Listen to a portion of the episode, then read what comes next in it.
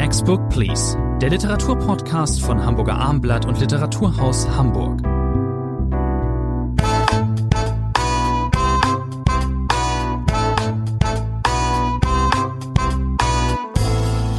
Rainer Moritz ist bei mir im Podcaststudio. Mein Name ist Thomas André.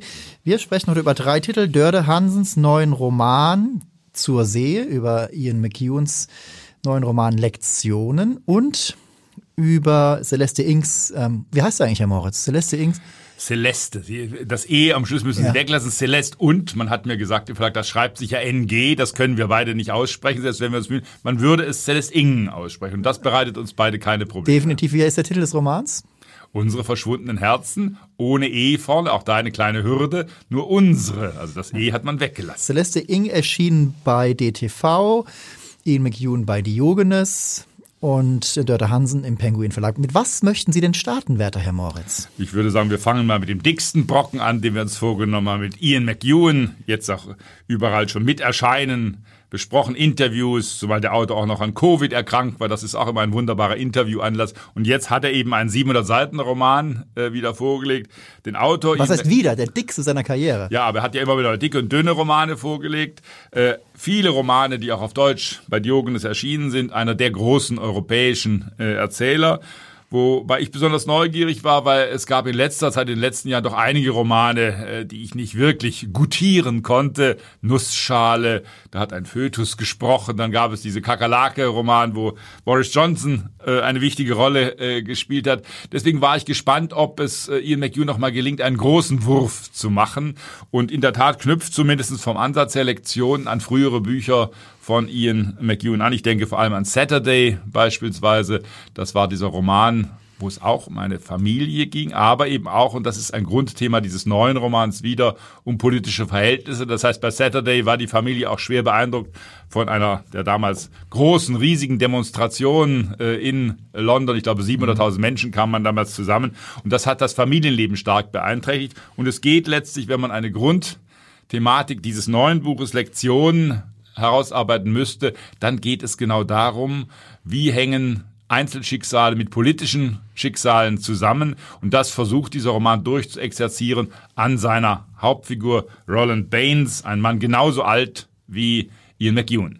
Und auch übrigens geboren in Aldershot, dem Ort, aus dem auch Ian McEwan stammt. Sie haben es erwähnt, äh, die letzten äh, beiden eher kuriosen Titel. Dieser ähm, Autor legt es darauf an, interessante Zugänge ähm, zur Welt zu finden, ist aber ein erzrealistischer Erzähler, um es mal so zu sagen. Also es ist kein modernes Erzählen. Wir haben hier eben den Boris Johnson-Roman Cockroach Kakerlake besprochen. Wir haben hier im Podcast auch den Vorgänger Maschinen wie ich besprochen. Da ging es um künstliche Intelligenz. Dieser Roman, der neue, ist ein sehr traditioneller Roman, eben auch vom Sujet her, aber hat äh, spannt ein gewaltiges Panorama auf. Das muss ja auch bei 700 Seiten muss ja einiges erzählt werden. Wir starten äh, eben de, Ende der 40er Jahre. Das ist aber äh, noch ein bisschen flüchtig wird da erzählt. So richtig legen wir los dann, als Ronald Baines, die Hauptfigur, ein Teenager ist.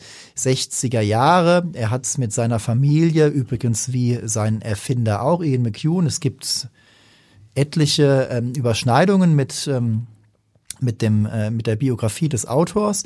Also wir starten in den 60ern, die Familie ist in Libyen ansässig, in Nordafrika, der Vater Major äh, bei der, beim Militär ist dort stationiert und der Junge soll nun in England aufs äh, Internat gehen. Das äh, tut er und lernt dort kennen ja, und startet eine verhängnisvolle Affäre, er, der 14-Jährige, mit äh, Miriam, der Klavierlehrerin. Die kennt er seit er elf ist, dann verloren sie sich kurz aus den Augen und dann erinnert er sich aber, dass diese Frau ihm doch irgendwie Avancen gemacht hat, äh, einem Elfjährigen. Und mit 14 schlägt er dann bei ihr auf in ihrer Bleibe und äh, ja, was beginnt dann, Herr Moritz?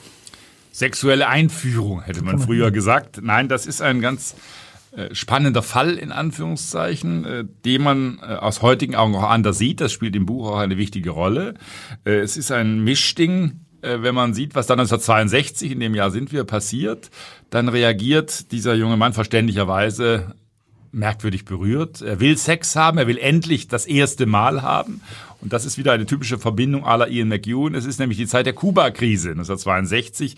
Die Welt hat Angst unterzugehen, England hat Angst unterzugehen. Und was die Jungen umtreibt im Internat, ja, wie wäre es denn zu sterben, ohne es einmal getan zu haben. Eine typisch pubertäre Haltung. Das darf nicht sein. Das führt auch dazu, dass er den Avancen, wie Sie es sehr feinsinnig gesagt haben, der Klavierlehrerin Miriam Cornell äh, sich äh, den hingibt letztlich. Und es entspinnt sich eine ganz merkwürdige Abhängigkeitsbeziehung, die der Junge aber auch nicht aufgeben will. Aber er ist 14. Das ist aus heutiger Sicht, und das wird vier Jahrzehnte später, auch im Roman von Ian McEwan, wieder aufgearbeitet. Vier Jahrzehnte später, als sich die beiden längst aus den Augen äh, verloren haben, äh, kommt die Polizei bei Roland vorbei. Er müsse den Namen nennen. Das ist eine Missbrauchsgeschichte, die zwar lange zurückliegt, aber man sähe das heute mit anderen Augen. Ist eine strafrechtliche Angelegenheit. Und nun, auch selbst 40 Jahre später, ist Roland zerrissen. Er erinnert sich noch genau an seine Gefühle, die er damals als 14-Jähriger hatte, weiß aber ebenso genau, dass das natürlich eine Missbrauchsgeschichte war. Und es kommt noch einmal zu einem Zusammentreffen der etwa zehn Jahre älteren äh, Miriam, da ist die dann in den 60ern, und Roland eine der besten Szenen des Buches. Ja, das ist, wir können hier bei der Fülle an Themen auch in diesem Roman, auf 700 Seiten ist das klar, nur einiges kursorisch streifen. Wir müssen dieses Thema jetzt quasi schon ablegen. Das ist in diesem Roman aber sehr dominant. Sie haben es eben erwähnt, Jahrzehnte später äh, trifft er sie wieder. Interessant ist aber, es gibt einen anderen ähm, großen Strang.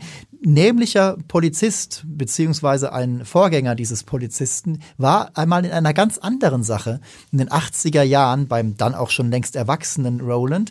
Dem war nämlich die Frau abgängig. Das ist das zweite Schlüsseldatum. 1962 hatten wir gerade ich verkürze es mal, Sex ja. mit der Klavierlehrerin, Kuba-Krise. Jetzt 1986 Reaktorunfall von ja. Tschernobyl und plötzlich verlässt Elissa Eberhardt, eine Deutsche, äh, Elissa verheiratet, noch nicht so lange, äh, mit Roland. Sie verlässt ihn und den nicht mal einjährigen Sohn Lawrence, auch eine wichtige Figur in diesem Buch, mit der Begründung, ich habe das falsche Leben gelebt, äh, ich kann in dieser Beziehung nicht weiterleben, ich will Schriftstellerin werden und das dürfen wir verraten. Elissa Eberhardt wird eine hochrangige Autorin, sie wird sogar für den Nobelpreis gehandelt, eine sehr aparte Nebenszene des Buches. Wie schade, es wäre mal wieder eine deutschsprachige Autorin dran, den Nobelpreis zu bekommen. Leider hat die dann Hertha Müller bekommen und nicht Elissa Eberhardt. Das ist eine aparte Note des Romans. Also man sieht das Bauprinzip, äh, mhm. großes politisches, gesellschaftliches Ereignis, Tschernobyl-Kuba-Krise, verbunden mit der Geschichte von Ronald Baines. Dieser Ronald Baines ähm, ähm, kann, ist aber fürs Leben gezeichnet sozusagen, zumindest in amoröser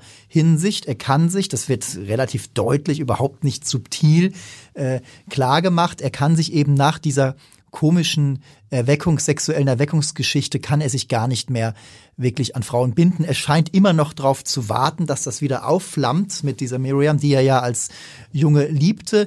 Er hat wechselnde Partnerinnen, dann kommt aber Alyssa und dann ringt er sich doch durch, dann gibt's eben auch dieses Kind und plötzlich kann diese Alyssa sich aber nicht an ihn binden. Dann haben wir noch Lawrence, seinen Sohn, den wir später das äh, ragt ja alles in die Erzählgegenwart und da übrigens auch ins Covid-Zeitalter nächstes Mal hinein. Da ist Lawrence längst erwachsen und Lawrence ist auch ein Verlassener, nämlich er, seine Mutter hat ihn ja komplett abgelehnt. Sie hat die Karriere vorgezogen. Auf eine Art ist dieser Roman eben auch, erzählt ja auch die Geschichte, was, welchen Preis muss ich bezahlen, wenn ich ähm, erfolgreich sein will. Es ist die Geschichte auf Ronald bezogen, Roland bezogen, eines Scheiterns er wäre ein guter Tennisspieler vielleicht geworden. Er wäre ein guter Pianist vielleicht geworden. Er möchte eigentlich auch selber Schriftsteller werden. Seine journalistischen Erfolge sind überschaubar. Er verdingt sich als Gebrauchsschreiber, wenn ich das mal so nennen darf. Das heißt auch ein entschlussschwacher Mann, der immer wieder hin und her schwankt. Seine Frau, wir haben es gesagt, seine Ex-Frau Elissa macht eine große äh, Karriere. Am Schluss kommen die beiden auch mal zu einem Showdown in gewisser Weise äh, zusammen. Sehr beide vom Leben gezeichnet. Wir dürfen eine einen Strang nicht vergessen.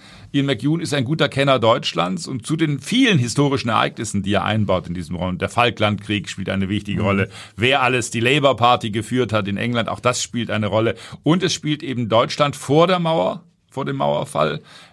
Ronald besucht die DDR äh, macht sich da in seinen Augen sogar fast schuldig, äh, weil äh, Freunde werden plötzlich verbannt nach Schwedt in den hintersten Winkel äh, und der er DDR. glaubt auch deswegen, weil er die mit Popmusik aus genau, dem Westen genau. versorgt hat. Und dann wird der Mauerfall sehr ausführlich beschrieben, was passiert da. Wie, wie finden Sie das? Ich finde diese Szene, diese geschichtlichen Szenen, dieser Roland lässt sich dann in, ähm, nach der Maueröffnung ist dann just in Berlin lässt er sich mittreiben mit diesen Ost- und Westberlinern. Ich fand das nicht pappig. Ich fand das ganz, einfach plastisch historisch erzählt. Das kann man auch anders sehen. Ich fand das aber sehr, äh, das ist ein typischer in McEwan-Style, eben dieses, äh, dieses szenische Erzählen, auch gut verfilmbar wahrscheinlich. Gibt ja auch viele Dialoge. Also auch diese eine Stelle, natürlich, was, wen trifft er dann, als er, mhm. als die Mauer geöffnet? Er trifft dann, just in dem Moment trifft er seine Ex wieder. Unglaublich, oder? Ja. Nein, äh, es, man muss, glaube ich, unterscheiden, äh, wie lesen deutsche Leserinnen und Leser dieses Buch und äh, wie liest ein eine britische Lesergemeinde, äh, dieses Buch. Das ist, glaube ich, ein vor allem bei den Passagen, in denen es um Deutschland geht, ein Unterschied. Äh, es gibt auch lange Passagen, die mit dem Widerstand im Zweiten Weltkrieg mit der Weißen Rose zu das, tun das haben. Das ein Phänomen, das hat McEwan in Interviews gesagt, ja. das in England kaum genau. bekannt ist, kaum ja. verbreitet ist. Ich glaube, für mich war das nicht sonderlich spannend. Diese Geschichten über die weißen Rosen, diese Geschichten auch über den Mauerfall. Man kann das, wenn man gütig ist, sagen, das sei plastisch äh, erzählt. Ian McEwan ist ja kein äh, avantgardistischer, stilistisch brillierender Autor. Bernhard Robben hat alles Gute getan, um das in ein ordentliches Deutsch zu bringen. Aber wenn man genauer hinschaut, das ist nun wirklich äh, runter erzählt, würde man äh, fast sagen. Und das äh, hat mich an diesem Buch letztlich dann doch gestört, dass diese Verschränkung zwischen mhm. politischen und privaten doch ein bisschen schablonenartig durch durchgeführt ist letztlich. Wir haben diesen Helden in der Mitte. Das Buch hat, das muss man ganz deutlich sagen, großartige Passagen. Die haben aber, das fand ich, äh, mit dem Hauptthema Politik plus Privates wenig zu tun. Das sind große Szenen, die wir haben das Wiedersehen von Elissa, seiner Ex-Frau. Äh, aber genau das meinte ich, das, das meinte ich ja eben. Das, ich fand also vor dieser Kulisse dieses Mauerfalls, dann das Wiedertreffen, das ist alles natürlich voll auf die Zwölf dramatisch, dramaturgisch. Das ist das. Ja, aber das stärkere Wiedersehen der beiden ist das ganz am Schluss, ja, als sie na, beide natürlich. Äh, auf den Tod schon langsam zuschreiten. Er wird noch mal heiraten, das haben wir noch gar nicht erwähnt, Ronald. Und, äh, aber wir haben vieles Frau Daphne erkrankt dann schwer. Auch das, wie äh, Roland äh, Daphne dann in den Tod begleitet. Das sind ganz starke Passagen dieses Romans, die aber mit dem Hauptthema Politik plus Privates herzlich wenig zu tun haben. Der Hauptthema sagen Sie, ich weiß es gar nicht. Ich, ich habe festgestellt, das sind eigentlich zwei Geschichten, die für sich selbst stehen könnten. Der Mann, der verlassen wird, die Familie, die verlassen wird, weil die Frau äh, sich selbst verwirklichen möchte und es dann tut, dieses Deutschland-England-Ding. Und das andere ist eben die klare Geschichte des äh, ja, sexuellen Missbrauchs, würde man heute sagen, ist es auch, ist es natürlich auch. Und ein Mann, der geschädigt ist fürs, fürs Leben, was, was seine Bindungsfähigkeit angeht. Das sind zwei ähm, Deformationen, was das familiäre angeht, das private Leben. Und er macht daraus aber einen Roman. Und manchmal verliert man das, das Thema, das Miriam-Thema, die, die Klavierlehrerin, verliert man ja teilweise auch komplett aus den Augen. Die ist dann völlig, schwingt zwar immer im Hintergrund bisschen mit, aber ist dann auch völlig uninteressant. Und ich fand das dann eher faszinierend, dass dieser, wie sagt man dann, meandernde Text, es geht ja auf eine Art und Weise auch einfach ein Mann in seinem Jahrhundert. vollgestopfter Text. Voll, auch. Ja, auch, ja, das klingt schon wieder zu negativ. Ich, weil ich nehme, vielleicht ist es auch immer die, diese, diese Ian McEwan Textur. Sie haben gesagt, äh, er schreibt eben nicht sonderlich anspruchsvoll. Das tut er in der Tat nicht. Das ist aber auch manchmal ganz, äh, ganz erlösend. Und äh, indem er manchmal noch, da gibt's diese eine herrliche Stelle, Sie haben eben Daphne gesagt, die Frau, mit der er dann doch nochmal irgendwann, mit der war er schon mal zusammen, dann am Ende seines Lebens, am Ende ihres Lebens, sie wird dann nicht mehr allzu alt, heiraten sie. Die hat einen fürchterlichen Ex-Mann, Peter Mount, äh, der in den Adel, ein Unternehmer, der in den Adelsstand erhoben wird, genau, ja. der Brexiteer ist, äh, der den Brexit vorantreibt. Und ähm, es gibt auch viele Kommentare eben zum, zum England der, der Jetztzeit. Boris Johnson kommt auch wieder vor. Und die, am Ende streiten die beiden sich, das haben wir verraten, äh, um die Asche dieser Frau, äh, ähm, Mounts Ex-Frau und die jetzige, oder auch die, er ist jetzt der Witwer, beide sind Witwer quasi. Und äh, der Brexiteer stößt den, den Humanisten, den, den eher links, den, den, den Labour-Mann in diesem Kampf, stößt er ihn in das Gewässer und er bricht sich dann mehrere Rippen. Das ist auch irgendwie eine Art von Kommentar, dass, äh, dass die Brexiteers die Oberhand behalten haben. Egal, führt jetzt zu weit, aber das ist auch nicht auch eine starke Szene. Für mich, genau, das ist die Summe für mich dieses Romans ist genau das. Ist, äh, ich wüsste sofort, wir haben es gerade ja getan, fünf, sechs große Passagen äh, aufzuzählen, wo Ian McEwan at his best ist, wo er sich sozusagen auch nicht von Ideen leiten lässt, äh, von Gedankenspielen rund ums Politische leiten lässt. Wir haben die, diese großen Szenen gerade genannt, aber in der Gesamtstruktur hat mich dieser Roman eher enttäuscht, war er mir zu voll, äh, zu überladen mit all dem, was Ian McEwan uns erzählen will über deutsche Geschichte auch äh, letztlich. Deswegen für mich nicht mehr als sechs Punkte. Mindestens starke sieben. Für eine schwache acht reichen nicht ganz starke sieben Punkte. Ähm, lieber Moritz, heute machen wir weiter mit Dörte Hansen. Ja. Die, ja, wie wunderbare Dörte Hansen. Dritter Roman jetzt nach äh, Altes Land und Mittagsstunde zur See. Die Dame, Frau Hansen, ist immer weiter nach Norden gewandert. Jetzt ist sie schon auf einer Insel angekommen. Zuerst war sie ja ein bisschen im Speckgürtel einer Metropole, dann war sie auf, äh, im, im Kleinstadt äh, Mief Norddeutschlands, klingt das alles viel zu negativ. Mittagsstunde, den Film, haben Sie schon gesehen? Noch nicht, aber ich will ihn unbedingt. Ich will ihn auch sehen. Ähm, jetzt eben zur See, ein Stoff, der auch locker verfilmbar wäre. Wir sind auf einer nicht näher definierten Nordseeinsel und äh, betrachten dort die Geschicke der Familie Sander. Die ist seit mehreren hundert Jahren dort ansässig, ein Seefahrergeschlecht von der Männerseite her. Männer fuhren und fahren halt zur See.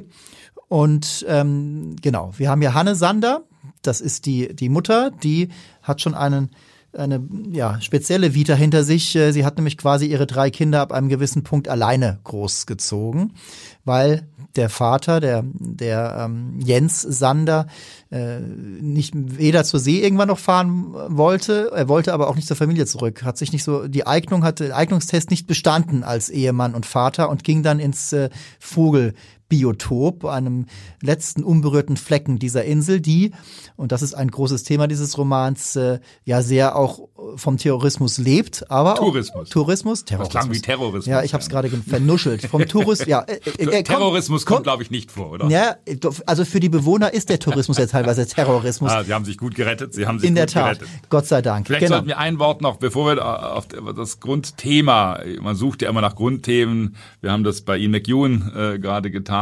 Man sollte vielleicht noch ein Wort zu Dörte Hansen allgemein sagen. Das werden wir beim vierten, fünften Roman von ihr nicht mehr tun müssen. Aber man muss, glaube ich, doch noch mal erinnern. Sie haben die beiden Titel genannt, Altes Land und Mittagsstunde. Diese Autorin ist eigentlich etwas gelungen, was in der deutschen Literatur der Gegenwart kaum vorkommt. Sie schreibt mit 50 ihr Debüt, sie war Redakteurin beim NDR, Linguistin äh, von Hause aus, entscheidet sich dann, ich will es wagen, einen Roman zu schreiben und hat dann einen sensationellen Erfolg bei der Kritik und beim Publikum. Auch mhm. das kommt nicht so wahnsinnig oft. Eigentlich das, was Autoren ganz selten erreichen, dass sie hier wie dort angenommen werden. Deswegen bin ich auch bei diesem dritten Roman gespannt gewesen. Hält sie ihr Niveau? Bleiben das so eigenwillig gut erzählte Bücher, die zugänglich sind, die aber trotzdem nie äh, ins Unterhaltungsgenre abgleiten. Und mein Fazit vielleicht vorweggenommen, es ist ja in meinen Augen wieder sehr gut gelungen. Die Romane, dieser neue Roman äh, zur See ist vielleicht noch zurückhaltender, ist ein bisschen stiller als die beiden davor. Das hat mit dieser Insel zu tun. Und wenn ich ein Grundthema dieses Buches nennen müsste, das Tourismusthema, darüber müssen wir gleich noch sprechen. Das ist natürlich ein wichtiges Thema. Auch das Klimawandelthema. Da kommt eine Autorin, die auf einer Nordseeinsel in der Gegenwart äh, ihre Figuren sitzen lässt, gar nicht drum herum. Grundthema ist aber natürlich für alle Figuren, Sie haben die Sanders erwähnt, diese Familie seit Generationen dort beheimatet. Bleiben oder nicht bleiben. Großes Weggehen, Thema. aufs Festland gehen oder nicht. Hält man das aus? Andererseits leidet man unter der Enge. Es ist auch nichts mehr so wie früher auf dieser Insel. Da ist viel verloren gegangen.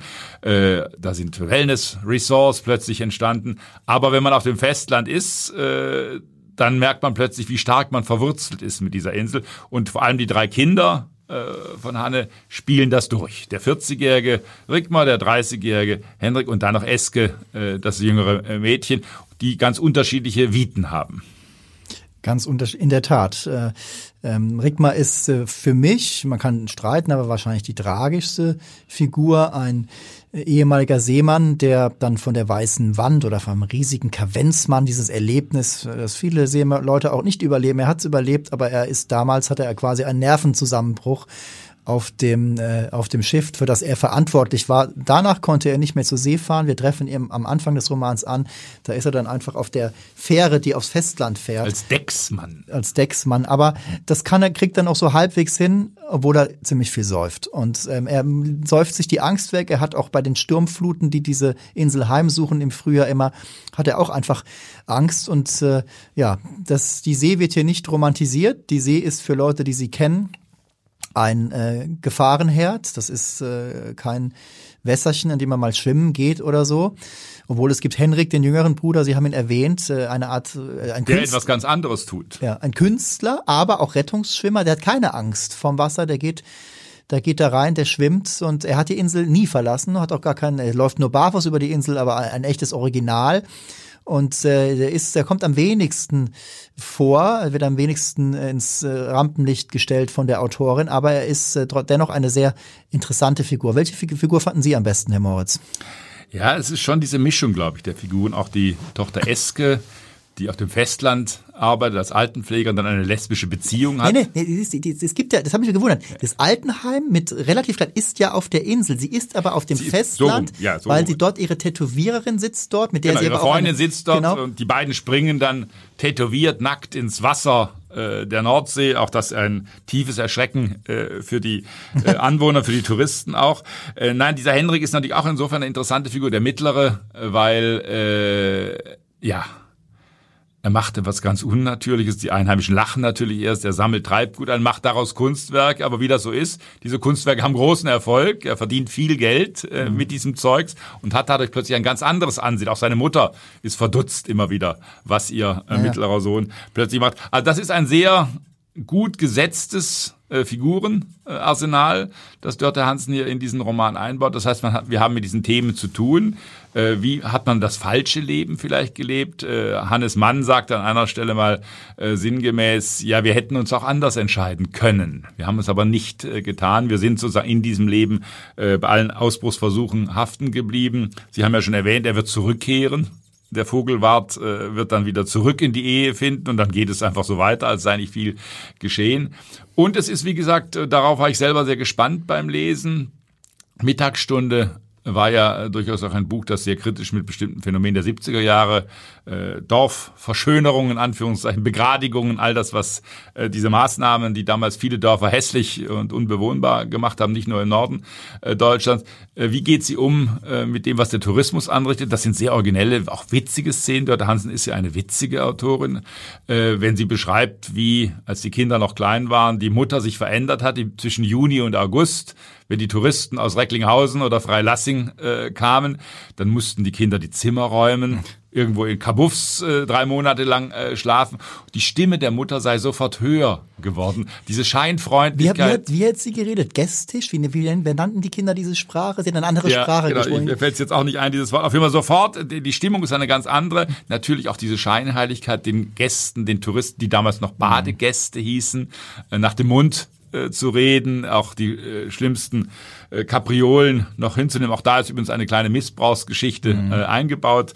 Äh, einer der Gäste äh, vergeht sich an einem der Kinder äh, von Hanne. Und ich glaube, das war für mich ein großes Qualitätsmerkmal dieses Buches. Es gelingt, äh, Dörte Hansen ruhig davon zu erzählen, das zu schildern. Eine Buchhändlerin mit der ich gut bekannt bin, die auch auf einer Insel lebt, sagte mir, oh, die Touristen kämen ja so schlecht weg in diesem Buch, ob sie denn das Buch an ihre Touristen alle verkaufen könne. Natürlich, wird so sein. Diese Touristen werden dieses Buch alle lesen und werden sich aber nicht gemeint fühlen. Wie immer. So ist, so ist es immer. Ähm, Sie haben das eben erwähnt, schön, dass Sie es nochmal erwähnt haben, diese kleine Missbrauchsgeschichte, die einfach nur in einem Nebensatz vorkommt. Aber das ist sehr geschickt, weil man vielleicht auch sagen kann, dass Rickmers ähm, nicht funktionieren im Alltag Jahrzehnte später, kann ja auch etwas damit zu tun mhm. haben, obwohl er es in dem Moment eben ähm, gar nicht selbst zum Thema macht oder nur, aber oder nur abtut. Und dieser Roman, am Ende gibt es noch einen, einen Knall, einen erzählerischen, den wir natürlich nicht verraten, aber es gibt, und das macht, äh, ist eine sehr versierte Erzählerin, das, es gibt Vorausdeutungen. Man, man ahnt, da kommt noch etwas. Es gibt natürlich auch eine, eine, Stimm, eine Stimmung, die diesen Roman Und es gibt ein sehr großes Tier, das sollten wir wesentlich ja, erwähnen, das ja. ist ein sehr, sehr großes Tier, ein Wal plötzlich auftaucht. Es passiert ja nicht so wahnsinnig viel. Wenn, das, wenn die Touristen weg sind, passiert sowieso herzlich wenig auf dieser Insel. Aber dann plötzlich dieser gestrandete Wal. Wer wo strandet, ist ein gut, ist ein wichtiges Thema äh, dieses, dieses Romans. Natürlich auch, eine, natürlich auch eine Metapher. Also ich finde auch, dass sie mit diesem Roman das äh, Niveau absolut hält. Knapper erzählt fast noch, manchmal noch lakonischer, zusammengebündelt auf ganz einfache Sätze, kurze Sätze, wo Pointen zusammengefasst werden.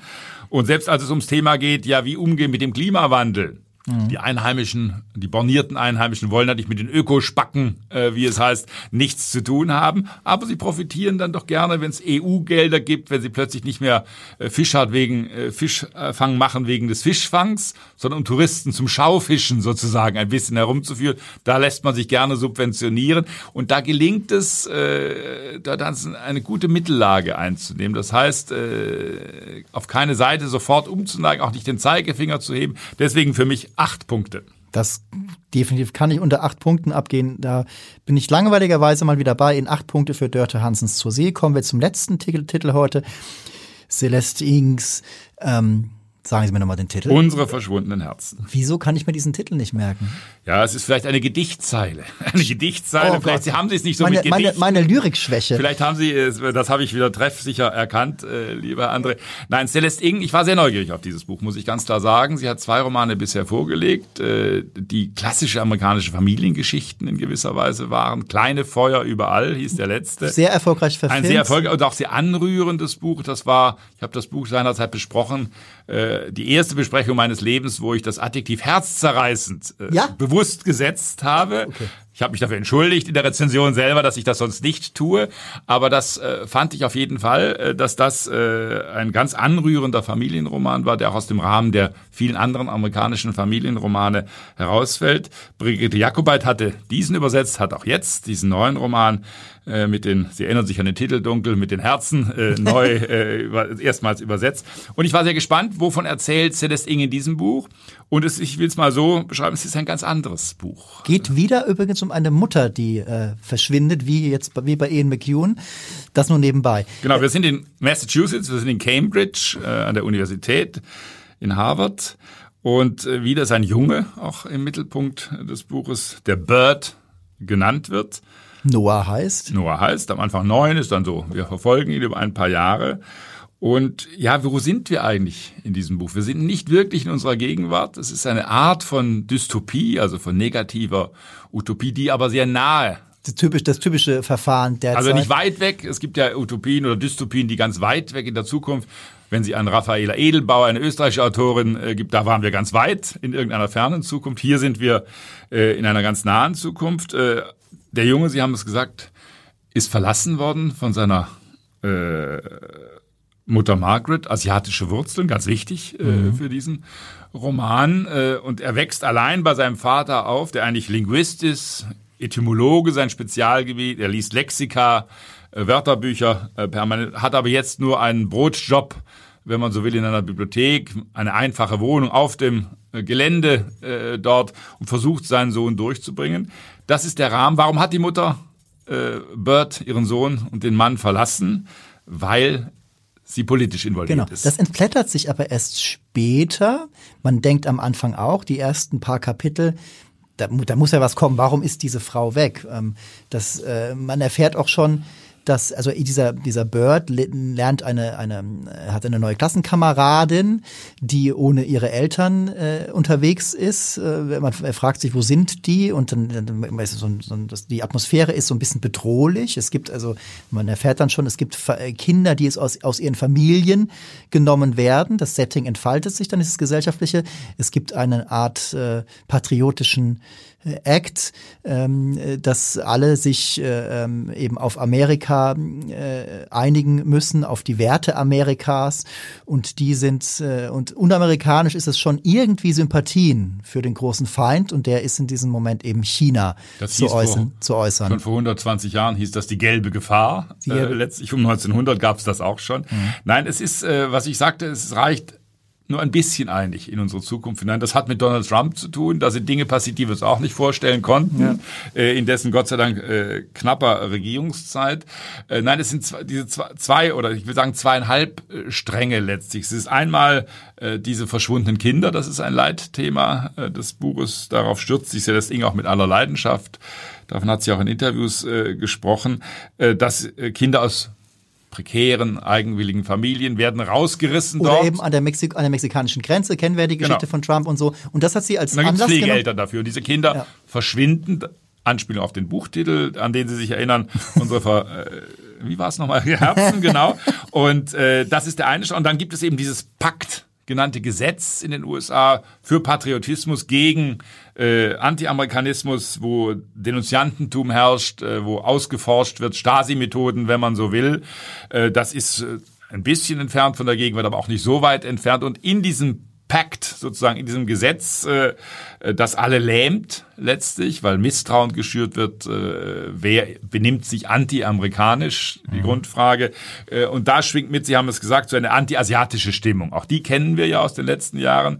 Äh, wenn Sie an Covid äh, denken, da gab ja gerade auch von Donald Trump gefördert eine Art anti-asiatische Stimmung. Das war eben die China-Krankheit, äh, wie, er die, wie er das immer äh, genannt hat. Das heißt, das ist eingeschlossen und die Familie, weil sie hat solche Wurzeln, äh, ist natürlich betroffen. Von ihrer Seite, von ja. Mutters Seite. Ja.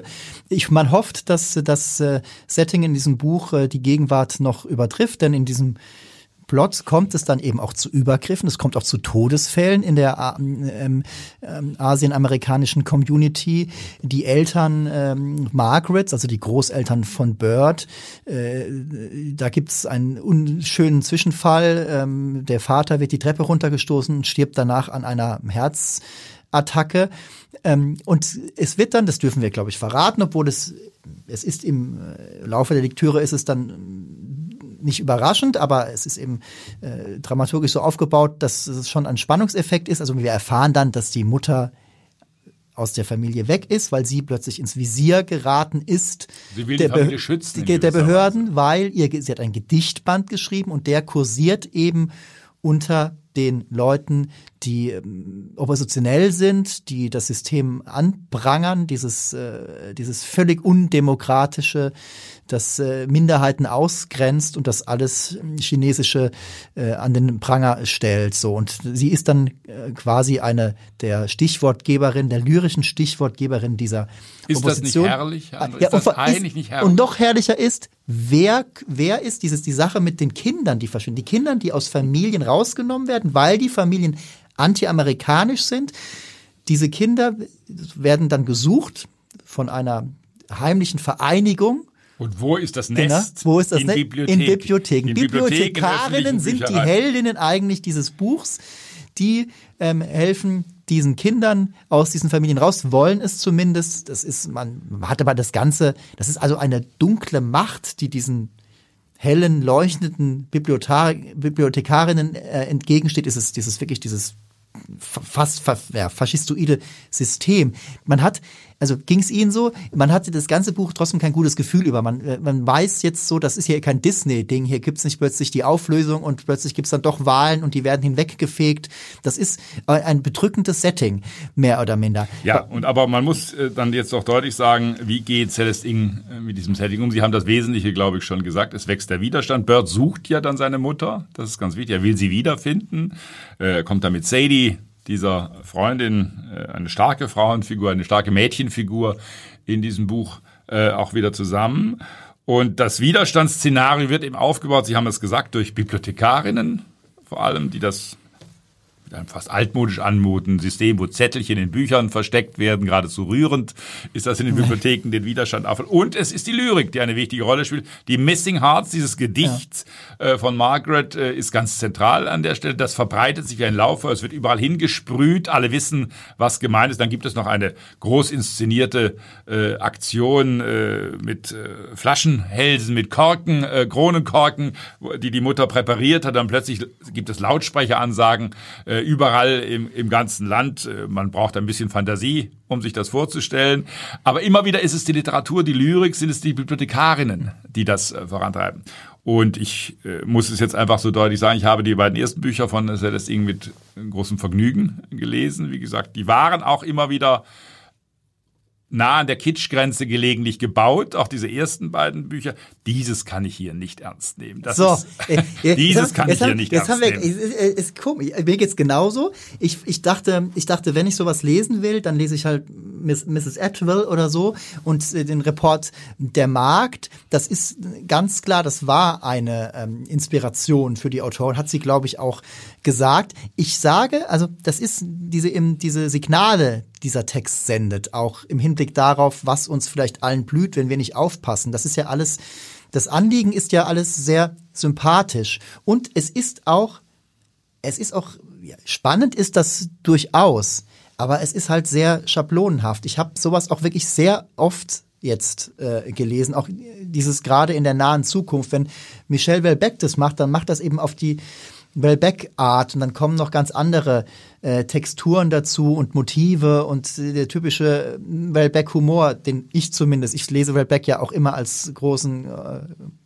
Tragikomiker. Nicht neulich gelesen, dass Ihre Kollegin Sigrid Löffler zum 80. Geburtstag von, von ihrem, zu ihrem 80. Geburtstag ja. interviewt worden ist und sie hat Michel Houellebecq als den schlimmsten Autor, äh, den sie Ach. überhaupt kennen, bezeichnet. Ja, das passt, das passt, das, das passt doch. Also Nein, Sie wissen ja, wie das ist und so ging es mir bei diesem Celeste Ing Buch. Äh, wenn man Bücher einer Autorin, eines Autors mochte, äh, sich dafür auch ins Zeug gelegt hat, und dann bekommt man das Neues und man ist enttäuscht. Dann ist die Enttäuschung umso herber. Mhm. Wenn ein Autor, den ich sowieso nicht mag, weiter ein schlechtes Buch schreibt, dann nehme ich das gelassen hin. Hier war wirklich am Ende eine große Enttäuschung äh, da, äh, weil das ein kitschiges Buch ist, ein verkitschtes Buch ist, äh, das Spannungsbögen hat, das sympathische Figuren, aber auch in der Figurenzeichnung geht vieles unter, weil man merkt, die Autorin will etwas mit diesem Buch. Sie hat eine Botschaft, eine Message zu überbringen und das tut diesem Buch nicht aber gut. Aber das, das, Ende ist aber, muss, das muss man sagen, Sie haben das Wort Kitsch vollkommen klar aber am Ende gibt sie einem gewissen Verlangen, das wahrscheinlich auch Leserinnen und Leser haben, nicht nach. Das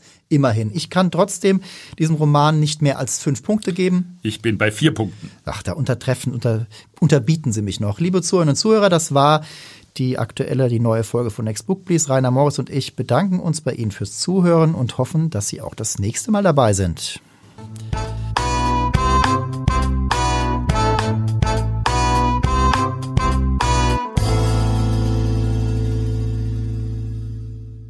Weitere Podcasts vom Hamburger Abendblatt finden Sie auf abendblatt.de slash podcast.